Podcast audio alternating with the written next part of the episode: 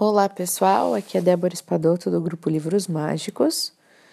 Nós estamos agora entrando no capítulo 9 do livro O Poder do Agora, de Eckhart Tolle. No capítulo 9, ele inicia com o título Muito além da felicidade e da infelicidade existe a paz. O bem supremo além do bem, do bem e do mal.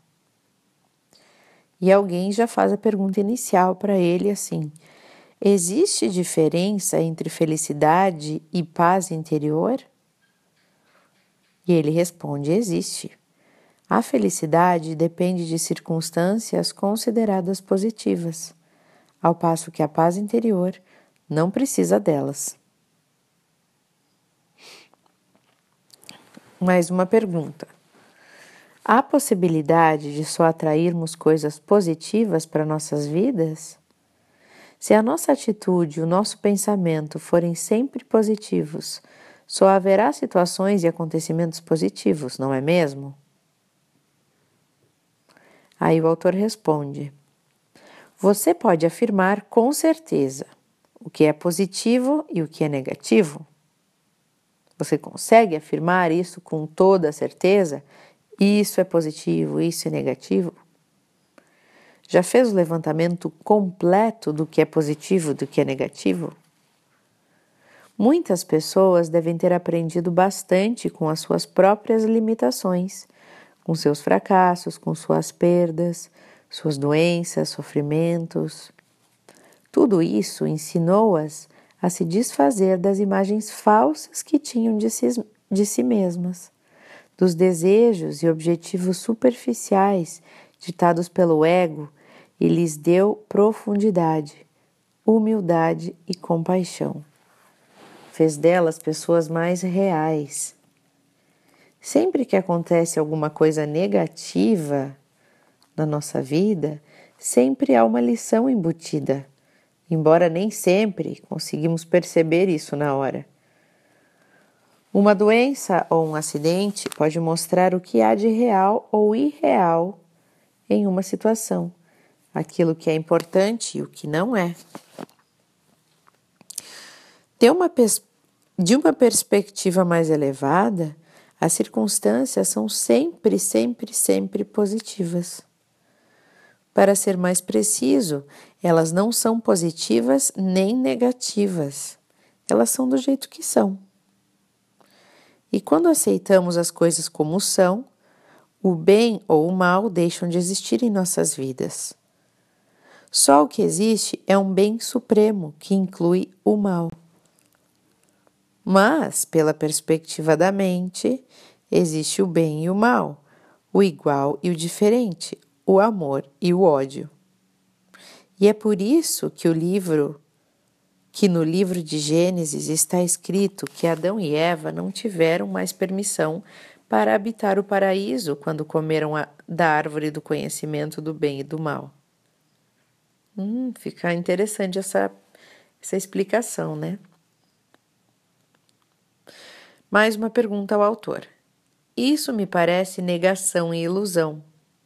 Quando alguma coisa ruim acontece comigo, ou quando alguém chegado a mim ou com alguém chegado a mim, tal como, por exemplo, algum acidente, uma doença, morte, eu posso até fingir que não é mal, mas permanece o fato de que isso é mal. Por que negar? E o autor responde: Veja bem, você não está fingindo nada, só está permitindo uma coisa ser como é, apenas isso. Essa permissão para ser nos transporta para além da mente, com os seus padrões de resistência que geram as polaridades positiva e negativa. É um aspecto fundamental do perdão. Perdoar o presente é até mais importante do que perdoar o passado.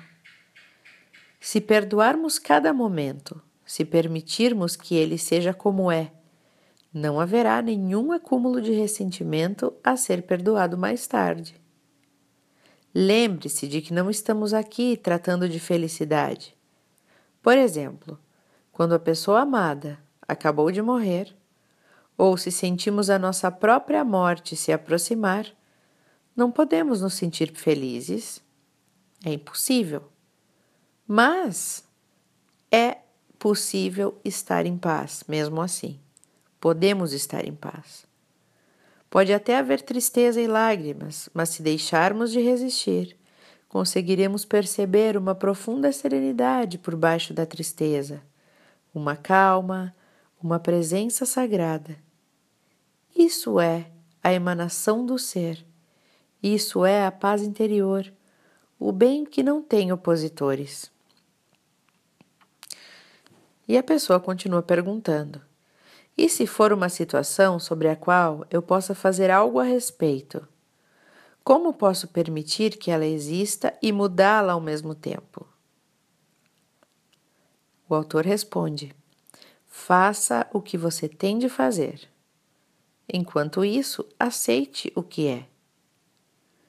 Como mente e resistência significam a mesma coisa para nós, Aceitar aquilo que acontece nos liberta na mesma hora do domínio da mente e restabelece a nossa conexão com o ser. Como resultado, as costumeiras motivações do ego para agir, como por exemplo o medo, a cobiça, o controle, a defesa ou a alimentação do falso sentido do ego, não vão mais funcionar. Uma inteligência muito maior do que a mente passa a dominar tudo, e com isso, uma diferente qualidade de consciência vai influenciar as nossas ações. Aceite o que quer que venha para você nas tramas do destino, pois o que se ajustaria mais adequadamente às suas necessidades. Desculpa, vou, vou repetir. Aceite o que quer que venha para você nas tramas do destino pois o que se ajustaria mais adequadamente às suas necessidades do que aquilo que está acontecendo agora? Isso foi escrito há dois mil anos por Marco Aurélio, um homem extremamente extraordinário e, além de poderoso, tinha uma grande sabedoria. Parece que a maioria das pessoas precisa vivenciar uma grande carga de sofrimento antes de abandonar a resistência e aceitar isto é, antes de perdoar. Com o perdão acontece o milagre do despertar da consciência do ser, através do que aparenta ser o mal. Através do que aparenta ser o mal, ou seja, a transformação do sofrimento em paz interior. Todo o mal e todo o sofrimento do mundo vão nos forçar a descobrir quem somos realmente.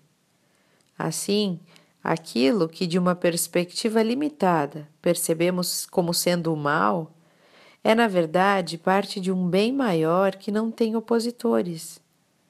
Entretanto, isso só se torna uma verdade através do perdão. Sem ele, o mal permanece sendo o mal. Através do perdão, que significa reconhecer a falta de consistência do passado e permitir que o momento presente seja simplesmente como ele é. Acontece então o milagre da transformação. Não só no lado de dentro, mas também no lado de fora. Um espaço silencioso de uma presença intensa surge dentro de nós e à nossa volta. Quem quer quem quer e o que quer, quem quer e o que for que penetre no campo da consciência será, afeta, será afetado, algumas vezes de forma clara e imediata e outras vezes em níveis mais profundos, com mudanças só notadas algum tempo depois. Você dissolve a discórdia, cura o sofrimento, desfaz a inconsciência, sem fazer nada simplesmente sendo e sustentando essa fraqueza, frequência de presença intensa. Esse foi o áudio, o primeiro áudio do capítulo 9, pessoal. Né? Gostei dessa questão do sofrimento, que uh, realmente, se a gente parar para pensar, nada é totalmente negativo, né? Tudo que vem, vem por uma razão, vem por um propósito. Como dizia André Luiz, né, do, do Espiritismo, ele fala que os, as doenças, que as coisas negativas que nos acontecem são os despertadores da alma, né? Então tem tudo a ver com isso, que é para nos forçar a descobrir quem realmente somos, nos forçar a melhorar, a abrir mão da resistência da mente, né? No próximo áudio eu falei para você sobre o fim dos dramas da nossa vida e a impermanência. Então, um abraço para vocês e até o próximo áudio.